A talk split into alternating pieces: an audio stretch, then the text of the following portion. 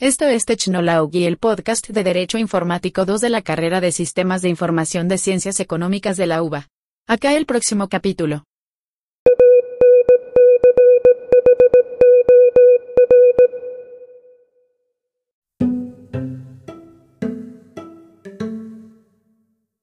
Bienvenidos a Byte, el espacio de podcast en vivo donde charlamos y te informamos sobre los últimos temas en tecnología e informático. Hoy acá, junto a mi compañero Iván Zapaya, vamos a hablar y tratar de aclarar un tema que genera mucha confusión y polémica en el rubro. Iván. Buenas, ¿cómo estás Tommy? Gracias por la invitación. Y bueno, sí, así como nuestros oyentes nos suelen mandar preguntas, también teníamos este pedido, así que hoy vamos a dedicar a hablar del registro de software y los derechos del autor. Recuerden que también pueden usar el chat, que nosotros siempre los estamos leyendo. Sí, pero no elegimos este tema solo por sus pedidos y es normal que surja mucha inquietud sobre si nuestro trabajo está protegido y si seremos acreditados correspondientemente. Correcto, sí, es así. Cada vez más son las situaciones que generan conflictos, sí, en base a los derechos del autor y demás, que son protegidos por la propiedad intelectual de obras de todo tipo. Y acá es donde tenemos la primera duda, ¿no? ¿A qué consideramos obras? Acá Tomás nos puede contar un poco de eso. Sí, según estipulado en la ley 11.723 de propiedad intelectual, que no es solo de software,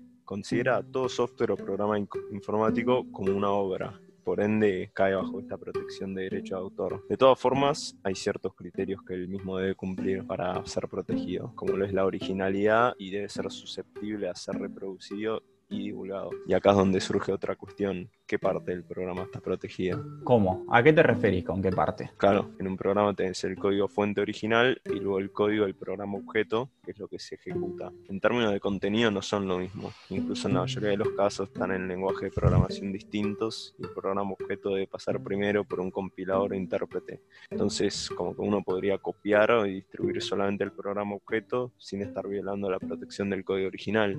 Ah, sí, olvídate. Importante distinción, sí. En la materia de software prácticamente todo está protegido. Empezando desde el código fuente hasta la documentación técnica o los manuales que acompañan el funcionamiento del mismo. Si tenemos algún abogado en la audiencia, nos podría aclarar por si estamos pifiando que todas estas especificaciones están dentro del decreto de 165-94 Sí, y esto también me hace preguntarme, ¿qué, ¿qué, pasa con las bases de datos? Porque si bien son propiedad, no me parece que tengan mucho proceso creativo, que sean una obra, son simplemente datos que recolectaron, que en muchos casos incluso son datos públicos fáciles de obtener.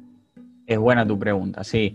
Acá es un poco más delicado el tema. Si bien los datos en sí no son algo creativo original, su orden, el método de obtención, el almacenamiento, los criterios de selección sí lo son. Entonces hay infinitas posibilidades de cómo almacenar un conjunto de datos. Son todas distintas. O sea que las bases de datos siempre se van a considerar originales. No necesariamente. Estos atributos que menciona deben ser originales en sí mismos. Hay otro método también igual por el cual uno puede inscribir la titularidad de una base de datos que no se considera original, que es el llamado derecho sui generis de propiedad intelectual que te reconoce y protege también el esfuerzo de inversión que hiciste para, para la obtención. Si yo quiero hacer que mi programa quede protegido y tener la titularidad del mismo, ¿qué acciones debo tomar? ¿Tengo que patentarlo, registrarlo, tengo que pagar? No, no, no. Acá eh, se atribuyen directamente, ¿sí? son como derechos automáticos, podríamos decir, desde el momento ¿sí? en el cual se termina la creación del programa o de cada uno de sus respectivos componentes eh, en sí, del programa en general. Entonces podemos decir que no es obligatorio presentar nada ni registrarlo, pero igualmente se recomienda hacerlo, ¿sí? porque establece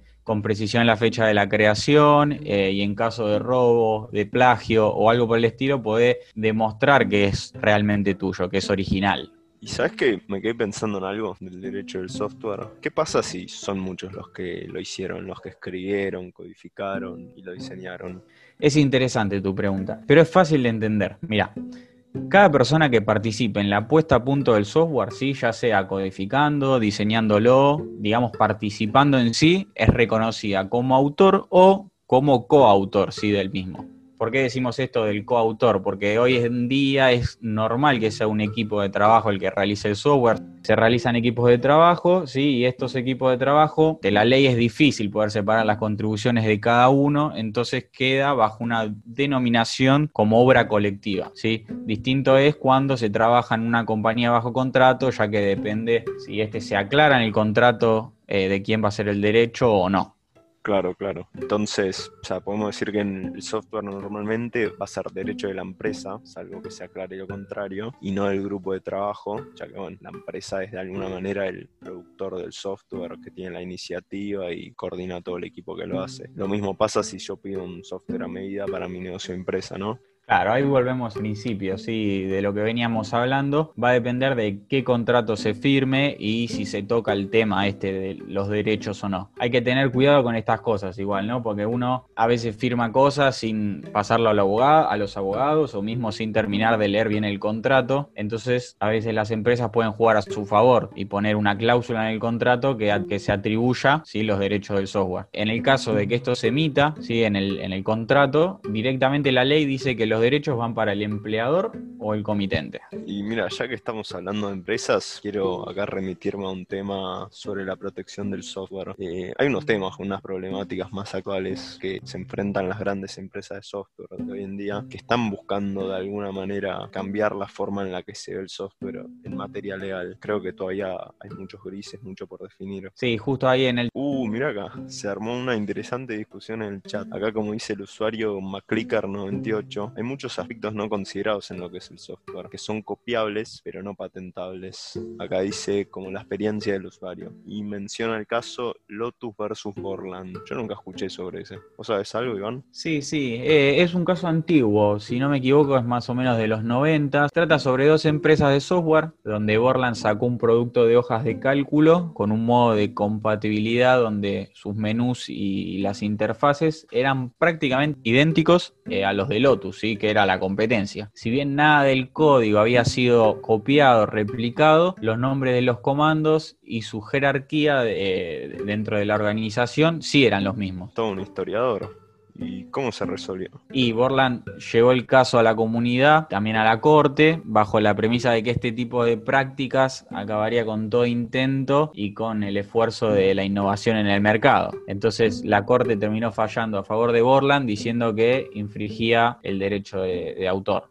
Sí, yo estoy de acuerdo con McClicker acá. La cantidad de usos y funcionalidades que tienen los programas informáticos son muchos los aspectos que se vuelven intangibles y que en el fondo por ahí son la clave de su éxito. ¿Cómo patentas una sensación que te da un programa? Apa, te pusiste medio poético. Igual sí, hay muchos intangibles. Es que antes era más fácil. Cuando todo esto comenzó, el software iba atado al hardware desde fábrica, entonces al tener un uso industrial se patentaba el producto entero y listo. Creo que fue IBM quien marcó esa separación del software como algo aparte, sí, con, con valor propio. ¿Vos sabés ¿Sabés cuál fue el primer producto de software único? Eh, la verdad que no, pero creo que esta pregunta la tenemos que dejar para otro día. Pero bueno, gracias a todos por participar de otra instancia de VitaByte. Uh, se pasó volando todo. Bueno, recuerden comentar qué otros temas les gustaría tratar y bueno, hasta la próxima.